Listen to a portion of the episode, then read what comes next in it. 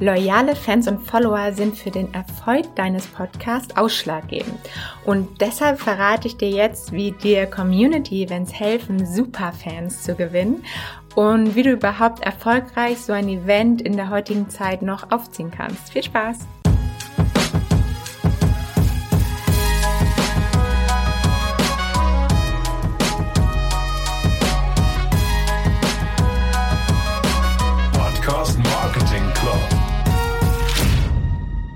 Ja, ich möchte heute mal über den Aufbau deiner Podcast-Hörer-Community sprechen.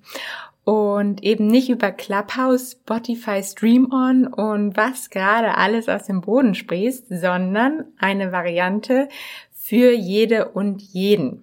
Also von Podcaster- und Creator-Seite, aber auch von der Hörerseite aus für jede und jeden. Ich mache ja alle vier Wochen eine QA oder Mastermind, Austauschrunde, wie auch immer man es nennt, mit den Teilnehmern und Teilnehmerinnen meines Podcast Booster und Kickoff Trainings. Und da kam gerade letzte Woche das Thema nämlich Hörer-Community auf. Beim Podcast, gerade als dieses One-Way-Medium, hast du im ersten Moment ja immer keine Ahnung, wer die Menschen überhaupt sind, die dir regelmäßig zuhören. Dabei wäre es vermutlich nicht nur für dich super spannend, sondern auch für deine Hörer und Hörerinnen untereinander. Denn offensichtlich haben sie ja irgendwie die gleichen Interessen und Herausforderungen, wenn sie dir und deinem Podcast zuhören. Und da gibt es natürlich auch die Möglichkeit, Social-Media-Gruppen zu erstellen. Vielleicht hast du auch eine auf Facebook oder LinkedIn, habe ich auch beide schon ausprobiert. Aber ich möchte dir heute vor allem noch eine andere Inspira Inspiration mitgeben. Und zwar ist das das Hörertreffen. Ich war zum Beispiel selber schon mal auf zwei Offline-Hörertreffen sogar. Also das war, als es wirklich noch möglich war und ähm, es noch keine Pandemie und noch keine Lockdowns gab. Und das war einmal beim Mike Pfingsten und seinem Product Test Service Podcast und auch bei Bernd Gerob und seinem Führung auf den Punkt gebracht Podcast. Und das fand ich bei beiden so eine tolle Idee und es war so eine ja super Atmosphäre, so ein toller Austausch und ähm, ja, ich hätte halt vorher selber nie, wäre wär ich auch nicht auf diese Idee gekommen und ähm, genau, deshalb möchte ich dir heute aber auf jeden Fall davon erzählen und dir ein paar Tipps mit auf den Weg geben, denn dadurch, dass sich jetzt alles in die Online-Welt verschoben hat, sind Hörertreffen natürlich ähm, auf einer Seite so einfach, aber auf der anderen Seite auch so schwer wie nie zuvor zu, für die Umsetzung geworden. Ähm, ja, was meine ich damit? Also, es ist natürlich online viel günstiger, da du keinen Raum mieten musst oder ähm, ja, keine Ahnung, Essen, Getränke bereitstellen musst, obwohl das war auch bei den Hörertreffen, wo ich war, hat einfach jeder für sich selbst bezahlt, also es muss auch nicht teuer sein. Und ähm, man hat halt auch keine geografische Herausforderung. Also, dass man jetzt irgendwie sagt, okay, ich mache es jetzt in Hamburg, aber die Leute aus München werden wohl nicht für den Abend extra nach Hamburg anreisen. Und das ist halt das Schöne online, dass du das halt, dass jeder von überall aus quasi ganz spontan teilnehmen kann. Aber was sind da die Herausforderungen? Ja, alle sitzen aktuell sowieso, kennst du wahrscheinlich auch, den ganzen Tag in Online-Meetings und keiner hat mehr Bock, noch nach Feierabend sich in den nächsten virtuellen Raum zu setzen und wieder die ganze Zeit vom Computer zu hängen. Ähm, also da muss man sich schon mal was sehr Gutes überlegen, warum die Leute denn noch mal eine Stunde vor ihrem PC hängen sollten. Und natürlich ganz wichtig, dieser Charme geht auch so ein bisschen verloren, ne? Dass äh, man ja so schön bei Offline-Events hat, gerade dieses Netzwerk, man kann sich mit den Leuten wirklich austauschen. Gerade beim Netzwerken ist das super wichtig, finde ich nämlich persönlich, ähm, dass man auch wirklich so sich in die Augen schauen kann und dann auch besser im Kopf bleibt natürlich, als wenn das alles so virtuell passiert. Daher musst du natürlich darauf achten, dass du nicht einfach so das klassische Offline-Event jetzt virtuell durchführst, denn dann ähm, ja, wird es garantiert schiefgehen, sondern da musst du wirklich nochmal ein paar eigene Sachen beachten. Und da möchte ich dir jetzt meine fünf Tipps geben. Nummer eins, mache dir einen Plan und erzähl eine Geschichte. Ja, eigentlich super einfach dieser Tipp, aber auch super wichtig, dass du den beachtest. Selbst wenn du sagst, es soll wirklich alles offen sein und kann sich irgendwie entwickeln und es soll jetzt gar nicht so ein ganz fester Plan sein, wie alles abläuft, mach dir trotzdem unbedingt eine Struktur mit äh, Start, Hauptteil, Ende. Also wirklich halt wie eine klassische Geschichte, wie beim Storytelling, wie du vielleicht auch hoffentlich deine Podcast-Episoden aufbaust. Ähm, das solltest du einmal thematisch berücksichtigen, aber auch technisch. Ähm, musst du bei der Technik, vielleicht welche Technik nutzt du, da kommen wir gleich noch mal ein bisschen drauf zu, aber auch ähm, Wechselst du die vielleicht? Wann macht welche Technik Sinn? Oder ähm, fügst du irgendwo noch was dazu? Also, dass du dir auf jeden Fall einen klaren Plan vorher machst. Wie könnte das ablaufen? Ähm, weil du kannst einfach nicht davon ausgehen, dass sich alle Leute dann in deinen Raum setzen und ach, da wird sich schon ein witziges Gespräch draus ergeben. Mach dir eine Struktur. Zweitens, versetze dich in die Situation deiner Teilnehmer und Teilnehmerinnen. Super, super wichtig. Also, dass du, wie auch eben schon angesprochen, dass du dir halt überlegst, die Leute haben eigentlich gar keinen Bock mehr, irgendwie in welchem Meeting zu sitzen. Ähm, daher, was kannst du ihnen bieten, was können Sie bei dir mitnehmen und warum lohnt es sich auf jeden Fall, dass Sie Ihre Zeit noch dafür investieren und nochmal eine Stunde oder wie lange auch immer vor Ihrem Bildschirm sitzen, um bei dir teilzunehmen, ohne dass Sie nachher das Gefühl haben, Sie haben Zeit verschwendet. Und da ist halt eine schöne Kombi halt, das irgendwie so ein bisschen interaktiv, aber gleichzeitig zwanglos zu gestalten.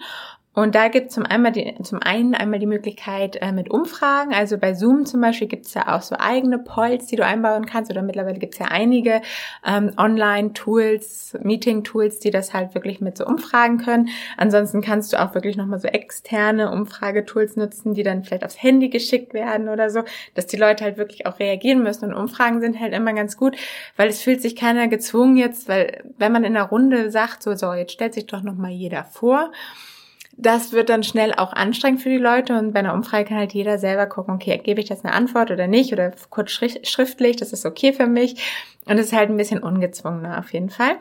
Und die andere schöne Möglichkeit ist halt auch ähm, einen Wonder-Raum zu öffnen. Vielleicht hast du davon auch schon mal gehört, wonder.me, also M-E. Ähm, das ist ein super cooles Tool, was du halt nutzen kannst, auch fürs Netzwerken, für Events.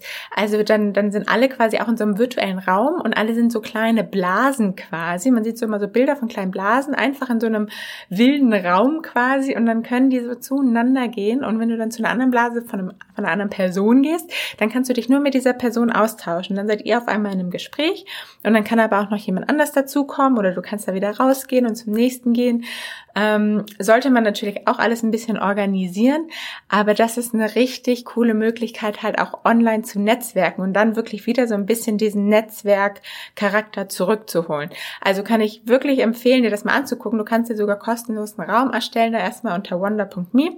Ist auch keine Werbung, habe ich einfach nur, ich weiß gar nicht, von einem halben Jahr das, das erste Mal von gehört und bin total begeistert davon. Packe ich auf jeden Fall auch nochmal in die Show Notes.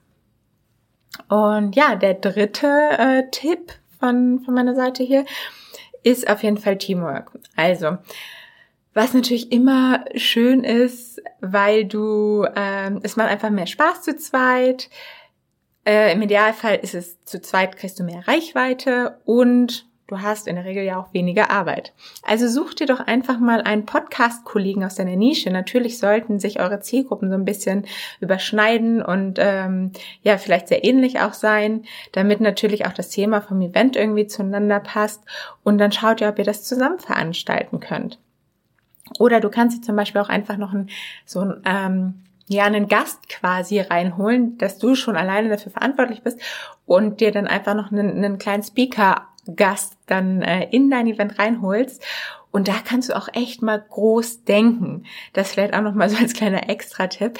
Ähm, Gerade online sind dann Leute vielleicht schneller bereit, auch mal zu sagen, komm, ich komme da jetzt mal für eine halbe Stunde oder Viertelstunde dazu und spreche da ein bisschen was, ähm, als wenn sie jetzt irgendwie eine riesige Anfahrt hätten und alles. Also überleg doch mal wirklich, wer könnte von irgendwelchen großen äh, spannenden Persönlichkeiten gut auch bei deinem Event teilnehmen. Natürlich geht es jetzt nicht darum, irgendwie die bekannteste Person zu finden, nur um Reichweite zu bekommen. Dann funktioniert es nämlich nicht, sondern es sollte natürlich zu deinem Thema auch passen und somit hast du natürlich auch eine super Argumentation, Argumentationsgrundlage, ähm, den Gast davon zu überzeugen, dass er halt bei dir vielleicht einen kleinen Gastauftritt als Speaker hat. Fragen kostet ja nichts.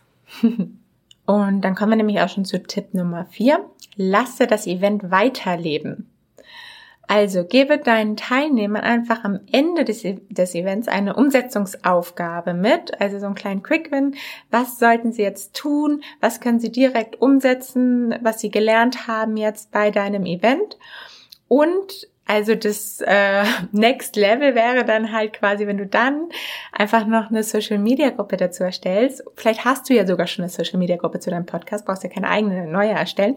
Und dann einfach zu sagen, okay, und dann postet doch einfach mal eure Ergebnisse, ähm, was ihr dann jetzt von dieser Umsetzungsaufgabe erreicht habt in diese Social Media Gruppe. Und somit ähm, wird natürlich noch viel mehr Interaktion stattfinden und die Leute fühlen sich viel engageder und kommen auch wirklich in die Umsetzung und haben dann natürlich viel mehr das Gefühl, dass ihnen wirklich dieses Event auch was geholfen hat und gehen halt mit einem viel besseren Gefühl aus diesem Event raus. Und Punkt Nummer fünf: Bereite dich gut vor, teste die ganze Technik vor allem.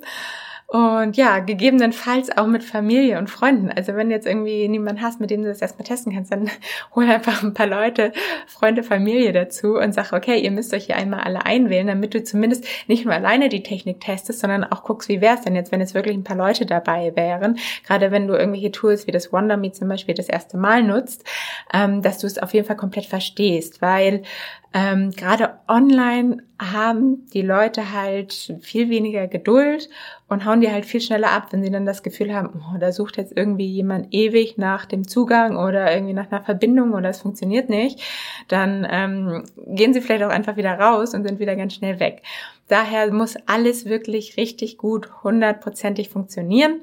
Ähm, ja, und dann auf jeden Fall einfach mal üben und austesten, damit du richtig gut vorbereitet bist auch für dein Event. Und ja, ein extra Vorteil von Online-Events ist halt auf jeden Fall, dass du direkt auch natürlich durch diesen, durch dieses Event Content produzierst. In der Regel, am besten solltest du es halt vielleicht direkt irgendwo aufnehmen. Und das kannst du dann auch direkt super recyceln. Vielleicht für deinen Podcast oder auch für andere Social Media Kanäle. Und das ist einfach auch ein kleiner super Hack, den du halt so bei Offline Events eigentlich nicht so schnell anwenden kannst, weil man da nicht immer alles so schnell mit aufnimmt. Ja, also so hast du eine perfekte Grundlage jetzt aus deinen Hörern auch Superfans zu machen und überhaupt mal zu verstehen, was sind das überhaupt für Menschen, die mir da jede Woche ihr Ohr schenken. Gerade wenn du noch keinen riesen Podcast hast, ist das auf jeden Fall eine super schöne Möglichkeit, deine Hörer-Community zu festigen und auch langfristig an dich zu binden und aufzubauen. Also überleg dir am besten als erstes mal, welchem Podcaster du ähm, ja, mit welchem Podcaster du dich zusammentun könntest, um jetzt so ein Event zu planen, damit ihr direkt schon mal zu zweit seid und vielleicht mehr committed seid. Und dann bin ich gespannt auf euer erstes Event auf jeden Fall. Ja, und wenn du jemanden kennst, für den diese Folge auch noch spannend sein könnte, dann teile sie doch einfach mit, diesem, mit dieser Person über den Link podcastmarketing.io slash 76 und ich hoffe, wir hören uns nächste Woche wieder. Ciao, deine Paula.